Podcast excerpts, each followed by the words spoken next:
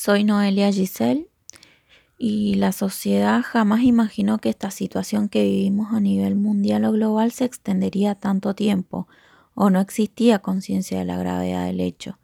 Nada volverá a ser igual, cambiaron las costumbres, la priorización de valores, la cultura política. Nos enseñó a valorar más la familia, el tiempo compartido, un trabajo y la gran necesidad de afecto y el Estado no puede seguir con la reformulación de medidas que se implementaron en otra época y con otra sociedad. Necesitamos de nuevas medidas, dejando de lado las tradicionales.